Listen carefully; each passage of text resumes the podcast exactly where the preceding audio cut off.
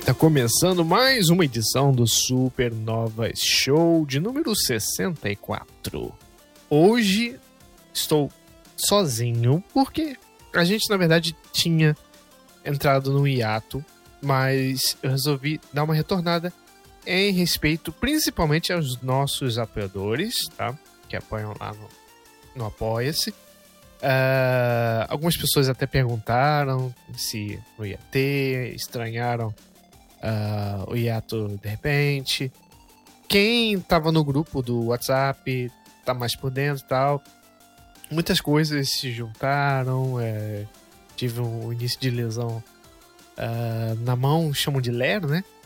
E pô, tinha que ficar alguns dias sem editar que envolve muitos cliques e às vezes acho que não, não dá para não dá para aparecer muito, mas envolve moderadamente é, edição, né?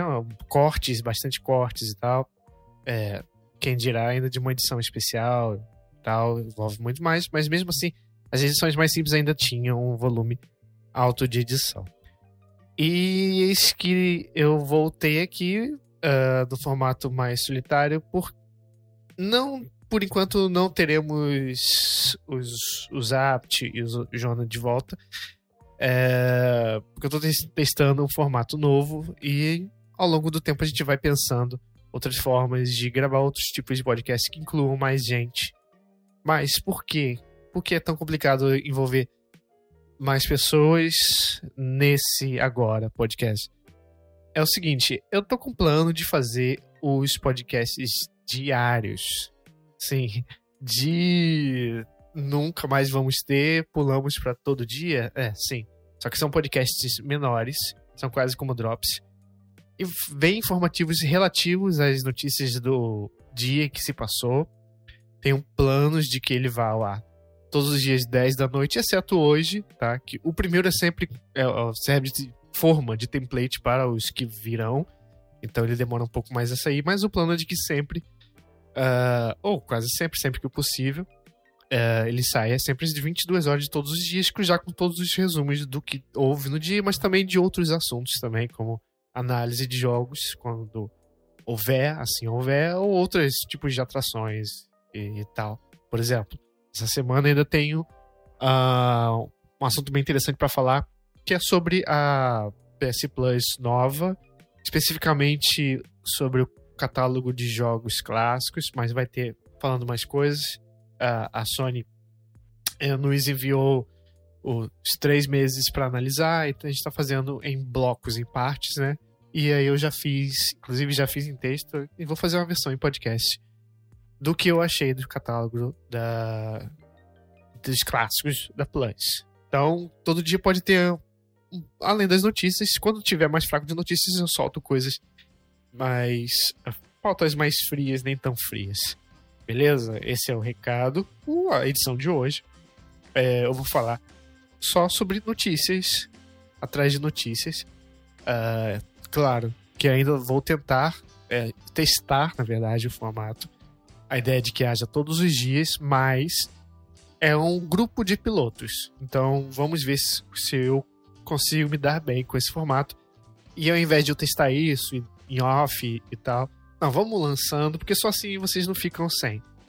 Que já deixo aqui novamente o agradecimento a quem uh, se importa com o podcast. Inclusive, é um recado muito importante que eu queria dar para você que ouve não só o Supernovas, mas outro tipo de podcast, de, não só de jogos, de outras áreas. Valorize o podcaster que você ouve, que você assina, é, é uma tipo de mídia que não é valorizada, principalmente no Brasil. Pouca coisa é valorizada no Brasil. É, então, sempre que puder, dê um feedback aos seus podcasts favoritos, porque isso é o que faz com que eles prossigam. Provavelmente, o, se não houvesse essas pessoas que perguntaram onde estavam os podcasts perguntaram onde está o podcast, não, não teria essa fagulha de prosseguir, mesmo tá com lesão na mão e outros problemas pessoais também. Eu mal tenho, no momento, um lugar, por exemplo, para gravar. Eu tô em reforma. Muito lenta. Uh, então, mas eu tô fazendo esse esforço. Então, valorize o seu podcast, beleza? Ah, último recado. A edição, por ser diária, é muito fraca, quase inexistente de edição. Então, não tem corte, é direto, tá? Então, uh, tá no formato mais tradicional. Para que haja um podcast diário, tem que papo um pouco. Daqui, daqui, depois que eu gravei aqui, lancei já. E é isso, beleza? Vamos lá então ao primeiro, primeiro bloco, que é o bloco de drops, né? De notícias pequenininhas que não valem comentar muito, mas teve muita coisa boa hoje, pesquei muita coisa boa, interessante para vocês. Vamos lá. Começa aqui que a equipe externa de controle de qualidade do Cyberpunk 2077 supostamente enganou a CD Projekt sobre sua experiência e tamanho, afirma um novo relatório. Sim, é, empresas terceirizadas meio que disseram que testaram o jogo em sua. É, testaram o jogo inteiro, mas não parecia verdade. Entregaram o produto sem analisar. Disseram, deram um ok, joinha. Pode vender isso aí, quando a gente sabe no que deu, né? Uh, Nier Automata. Excelente jogo, Nier Automata. Continuação de Nier. Uh, pode estar chegando ao Nintendo Switch. Lembrando que o Nier original que é do Xbox 360 e PS3, não tem pro Switch, mas tem esses planos de Nier Automata. Uh, e pode ser que amanhã mesmo a gente tenha notícias já já sobre isso também, sobre amanhã. Outra aqui, um anúncio do God of War, o Ragnarok, uh, deve ser. O anúncio deve ser anunciado amanhã. Ou seja, uh, às 10 da manhã inclusive junto com a Nintendo Direct, vamos ter um anúncio de um anúncio. Eles vão anunciar qual dia teremos uma State of Play que falará sobre God of War, inclusive, muito provavelmente com data. Isso é um rumor, gente, não é um statement. É um rumor que pintou e eu comprei esse rumor e, e coloquei aqui para vocês. Próximo. Jogos da Plus Essential de julho foram vazados. São eles: Crash Bandicoot 4, It's About Time, uh, The Dark Pictures Man of Medan, que é o primeiro da The Dark Pictures, uh, e tá no serviço do catálogo do Extra, né? E Premium ou Deluxe. E o uh, Arcade Gaddon, uh, que é uma espécie de Returnal com gráficos de Fortnite. Próxima. Hideo Kojima revelou que colocou um projeto em espera porque o conceito era muito semelhante ao programa de televisão The Boys. E eu acredito totalmente nisso, de pessoas explodindo, entrando no, na piroca da outra, esse tipo de coisa, que só o Kojima pode trazer para você. Eu acho que uma palavra que definiria jogos de Kojima, todos eles, é excentricidade. Uh, Summer Games Done Quick, uh, que é um evento de speedrun. Speedrun aquela categoria onde você joga o jogo mais rápido possível, quebrando ele ou não. Então é sempre excelente assistir, principalmente aqueles jogos que você tem mais afeição. Você vê as pessoas destruindo. Finalmente voltou ao evento físico, porque durante a pandemia as pessoas faziam só simplesmente streamings, cada speedrunner fazia de suas casas, mas agora eles voltaram a se reunir Provavelmente é, num desses auditórios de hotéis. É bem legal. Dá uma sensação a mais que voltaram a ser transmitido com o galerão jogando ali ao vivo e transmitido para o mundo inteiro e fazendo é, doações para os Médicos Sem Fronteira. E tá rolando durante essa semana, começou no domingo ontem. E eu trago aqui destaques dessa noite. Uh, uma hora da manhã, daqui a pouquinho, se você pegou esse podcast e ouviu já de cara, uma hora da manhã, uma e quinze da manhã, na verdade, tem o Silent Hill The Room. E mais tarde, amanhã, uma e vinte e cinco da tarde, tem uma série de jogos Mega Man também sendo transmitidos. Durante essa semana, se tudo der certo no Supernova Show diário, eu vou noticiar mais jogos de interesse e os seus horários para você acompanhar Uh, eu não notei aqui, mas você pode ir na Twitch. Estão transmitidos pela Twitch e você pode digitar lá uh, Speedruns Archive. Ou no Google digita uh, Summer Games Done Quick, que é o nome do evento.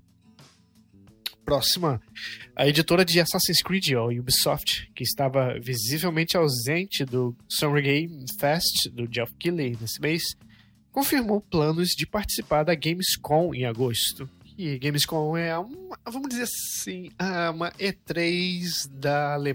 na Alemanha. E seguido por a notícia de que School and Bones, que é da EA também, recebe a classificação etária do ESRB, que é o órgão que regula, né, os jogos. Isso significa que ele está pronto para o lançamento.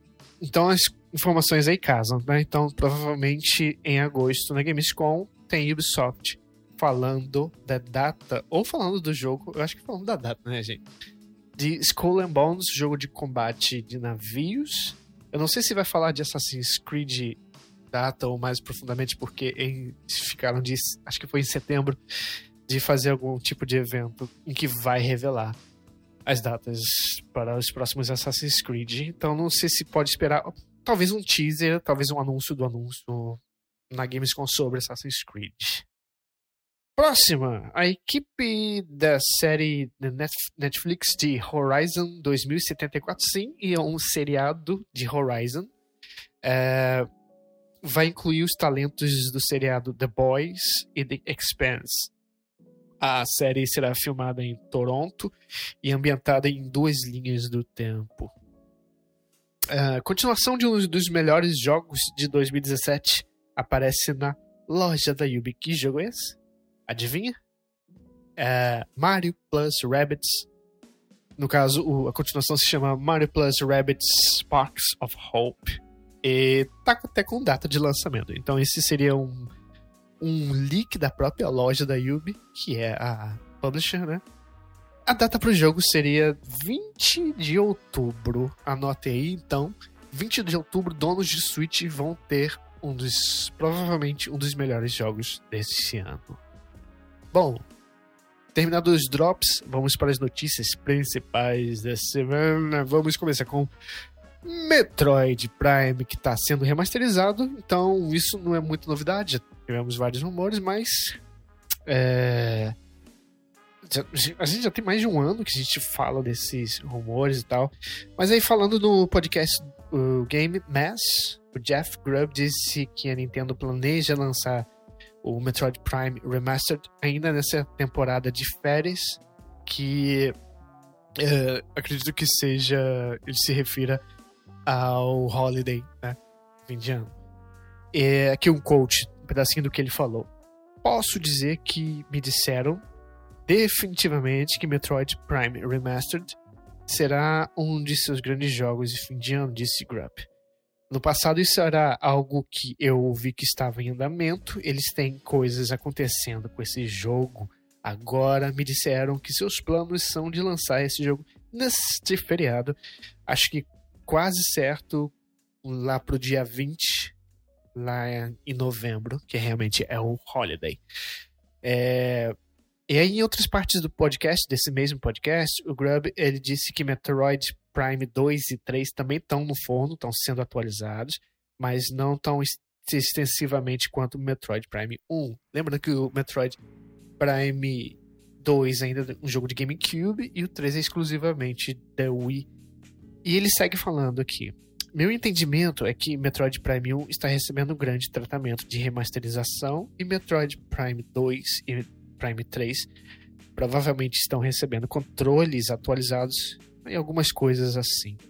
Mas eles não estão recebendo exatamente o mesmo reformulação, a mesma reformulação que o Metroid Prime 1 está recebendo. É, Vale dizer que no ano passado o Grubb ele revelou fontes afirmando que a Nintendo já havia terminado a remasterização de Metroid Prime, mas estava segurando devido a um cronograma de lançamento de férias já lotado. Bem como limitações em suas equipes de controle de qualidade causadas pela pandemia, né? O lançamento de Metroid Dread provou que a Nintendo ainda tem um, é, muita fé né, na franquia de Metroid e até uh, um Metroid Prime 4 caminho. Uh, o ex-líder de design do Retro Studio, o Mike Wilkin, disse em maio de 2021 que fazer um porte de Metroid Prime Trilogy exigiria um esforço hercúleo, devido aos controles de movimento usados em entradas posteriores do primeiro Metroid Prime. Metroid Prime 3, em particular, disse ele, levaria uma equipe de 4 a 5 pessoas por ano apenas para converter para controles mais padrão. Parece que a Nintendo fez esse esforço de, uh, nesse tempo, né? Um ano depois. E sim, eles fizeram isso com o Skyward Sword, então acho que pode fazer com Metroid Prime também. Notícia número 2. História número 2. Falando em Nintendo, a Nintendo acaba de anunciar uma nova vitrine do Nintendo Direct. Sim, um novo showcase para amanhã, uh, a partir de, das 10 horas, no horário de Brasília. Sim, ao mesmo tempo que a Sony anunciará um anúncio do State of Play. Mas será é, um mini direct. Ele será executado por 25 minutos e apresentará informações sobre os próximos jogos uh, third party no Nintendo Switch. Então significa que não temos nada para Breath, Breath, of the Wild 2. Uh, ah, Metroid Prime também não, né? Uh, mas talvez finalmente a gente tenha alguma data de lançamento, ou, ou pelo menos alguma informação sobre Bayonetta 3. É, as notícias de um Direct maior não são é, uma grande surpresa. De novo aí, marcando na cartela do domingo, o Jeff Grubb disse que haveria um Direct maior, vindo após o Xenoblade 3 Direct, que foi né, semana passada. E também um veículo espanhol de jogos uh, recebeu as informações que também um direct tá chegando nessa terça-feira. É, e também deram dicas de alguns jogos que serão exibidos. É, é um coach do veículo espanhol aqui, ó. É, também me disseram que algum jogo de Persona estará presente, embora eu não saiba qual jogo, disse o Nacho Requena durante uma transmissão ao vivo. E aí ele segue. Também me disseram que haverá um outro jogo que está disponível há algum tempo em outras plataformas. Na verdade, está disponível já há quatro anos. Bem, eu não sei que jogo seria esse é, de quatro anos atrás, mas o Persona eu imagino que esteja alinhado com o lançamento do Persona 5. É o 5, né, gente? Que vai sair no, no Game Pass daqui a pouco. É o 5 ou é o 3? Eu acho que é o 5. Strikers. Strikers não, é o Royal, né? Eu. Seria um. Seria uma notícia maravilhosa. Maravilhosa. Mas quem sabe anuncie os outros. Não sei. Os três, né? Mas sem data, alguma coisa do tipo. Enfim, qualquer um dos três que anunciar vai ser ótima notícia pra gente. Ah, então, 10 horas da manhã, amanhã, Nintendo Direct Mini com 25 minutos de third party. Terceira história da semana. É, apesar da EA já confirmar que não haverá nenhum EA Play nesse ano, que é o Nintendo Direct deles, né? Parece que grandes anúncios do estúdio estão espalhados ao longo uh, deste inverno. Nosso inverno, né? Verão deles. A maioria desses anúncios provavelmente será é, solta em julho, daqui a pouquinho, né?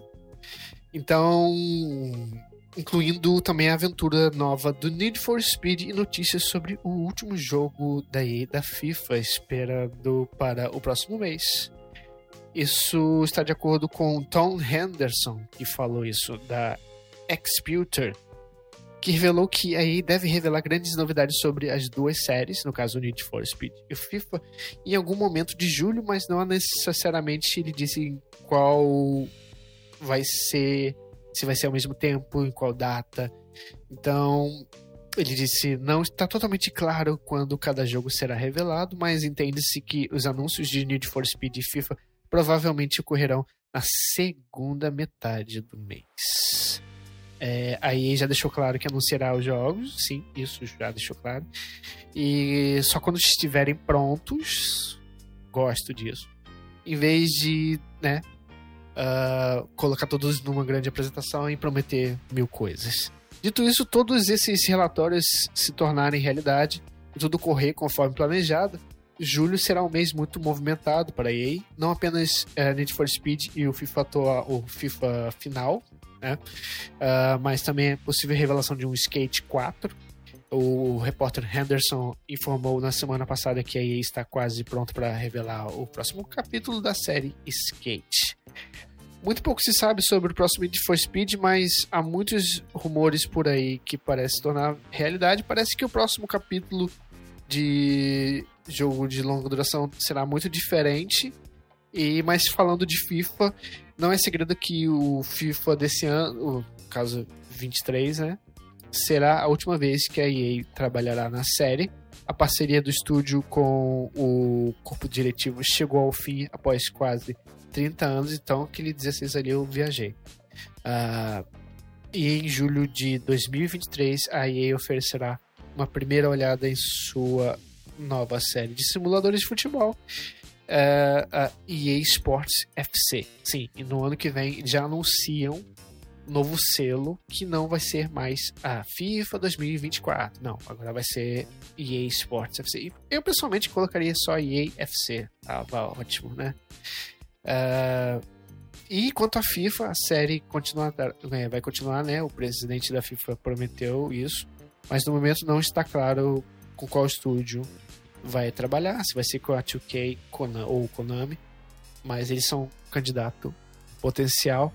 Caramba, eu ia falar assim, claro que é 2K, mas é muito conveniente é, da Konami simplesmente aproveitar esse mau momento do PES que eu esqueci qual é o novo nome, e jogar no lixo e pegar o nome FIFA e refortalecer tudo ao mesmo tempo.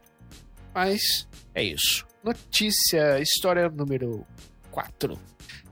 A pessoa por trás do PlayStation e do Dreamcast, Bernie Stoller, faleceu recentemente por causas não reveladas. Notícia vem de amigos da lenda da indústria de jogos. O Stoller tinha 75 anos é, Stoller ele atuou como presidente e diretor de é, operações da Sega of America no período em que supervisionou o desenvolvimento do Dreamcast. É, antes do seu o tempo que ele teve lá no Sega of America, o Stoller foi vice-presidente executivo da Sony Computer, é, em uma posição que viu lançar um, vários jogos clássicos da, da época dele, né, que ele estava lá como Crash Bandicoot, Ridge Racer, Oddworld e Spyro. Ele dizia que adorava trabalhar com a Sony. É, disse isso numa entrevista em 2015. Ele, aqui tem um quote dele: Adorei mesmo, mas quando surgiu a oportunidade de ir para a SEGA e ajudar a reconstruir o negócio e criar um novo hardware, fiquei muito interessado em fazê-lo. O executivo ele acrescenta que quando ele chegou na SEGA, imediatamente disse assim: temos que matar o Saturn, temos que parar o Saturn e começar a construir uma nova tecnologia. E foi isso que ele fez. É, então ele meio que o pai que mandou lançar o Dreamcast, é, que é um console que vendeu mais de 9 milhões, embora ter ficado pouco tempo no mercado, quase aí alcançou as unidades de Wii U que ficou bem mais tempo no mercado, né? Então ele, é, daí ele passou a gerenciar é, a aquisição da Visual Concept, que foi fundada pela 2K Sports. E até hoje essa empresa ela produz, né, NBA 2K e outros jogos esportivos. E essa lenda aí da indústria que, de jogos é, foi para Edscape Media em 2015, antes é, que a empresa fosse comprada pelo Google. E ele disse que não havia jogos de interesse Google é, na época, né? E ele disse que foi o CEO e que a gente não colocava por publicidade de todos os jogos e, e gratuitamente online. Disse que não estava no negócio de jogos. Então, fica claro que ele não era a, a mente por trás de jogos de Stadia Uh, acho que ele manjava muito do que poderia acontecer com Google em relação a jogos. E cá estamos, né? Notícia número 5. Na última notícia, já agradecendo a sua presença. Espero que vocês tenham gostado desta edição, deste formato informativo diário. Vou tentar, mas vamos lá. A notícia número 5 é que Sonic Origins teve um lançamento bastante confuso e muitos de nós é, já estamos nos perguntando por quê, o que, que causou esse rebuliço todo. Uh, se você não sabe, senta aí que lá vem história. Então, recentemente foi alegado que os esportes individuais foram um trabalho apressado e supostamente mal implementados pela própria SEGA. Quem diria, hein? própria SEGA fazendo merda. Que isso, gente, né? Mas também teve uns, uns problemas de desempenho no PC, e são bem estranhos até agora, é, considerando a idade desses jogos. Para quem não sabe, Sonic Origins é uma coletânea de jogos de Sonic para Mega Drive e Sega CD. E mas alguns jogadores eles acreditam ter encontrado a causa desses problemas. Por alguma razão, o Sonic Origins está usando 90% da CPU dos jogadores no PC, apenas para inicializar, tá? E não melhora muito se você mudar isso para GPU. Ela gasta 50% do uso da GPU para permanecer numa tela estática. Sim. Então muitos fãs eles acreditam que o uso do de novo, ou aquele DRM no jogo, esse de novo aí é o culpado, porque ele está é, afetando, né, o desempenho do Origins no PC. Teve até um jogador que compartilhou a captura de tela, revelando que no caso dele, o jogo estava sugando 97% da GPU dele. No entanto, não pode ser. Pode ser que não seja só o de novo, gente. É, o menu onde você seleciona qual jogo jogar dessa coletânea, no Origins, é, esse menu ele é um modelo 3D. E foi descoberto que esse menu ele usa o mesmo mecanismo do próximo jogo, pro Sonic Frontiers obviamente esse menu ele é muito mais pesado, né, do que rodar uma ROM de Mega Drive de 30 anos atrás e pode estar tá deixando alguns sistemas mais lentos, especialmente para jogadores que não é, previam essa parada toda. De qualquer forma, é, parece que a que uma boa quantidade de pessoas estão é, já meio putas com a SEGA Inclusive, tem mais coisas, não só isso, mas estão dando meio errado por trás aí. Imagina como vai ser esse porte para algumas pessoas do Sonic Frontiers no PC. Mas não é só isso, é um dos desenvolvedores do Sonic Mania, que é um jogo aclamadíssimo, né? Aclamadíssimo, né? Uh, que também ajudou com os portes desses jogos de Origins. Ele revelou que é, o que está em Origins, isso que foi entregue para nós agora, esse material, não é exatamente o material que eles trabalharam. Então suge ele sugeriu que tivemos problemas, é, tiveram problemas com a SEGA quando implementou esses jogos na coleção. Não sei o que pode ter levado a SEGA a não confiar no trabalho da, do único time que está levando Sonic em jogos a série hoje em dia. É muito estranho.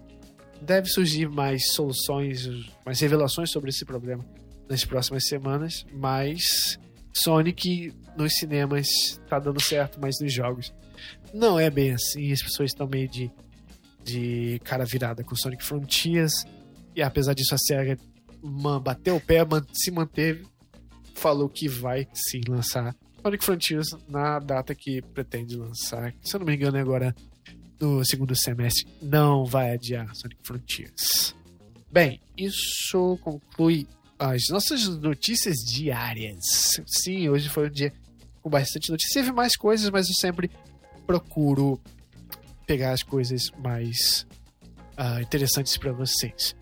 Espero você amanhã na próxima edição. Devo falar uh, anúncio por anúncio da Nintendo Direct e outras notícias mais. Pode ser que seja maior edição, pode ser que seja menor. Eu queria manter entre 20 e 30 minutos, mas isso vamos ver na edição de Supernova Shows número 65. Te vejo amanhã e até lá.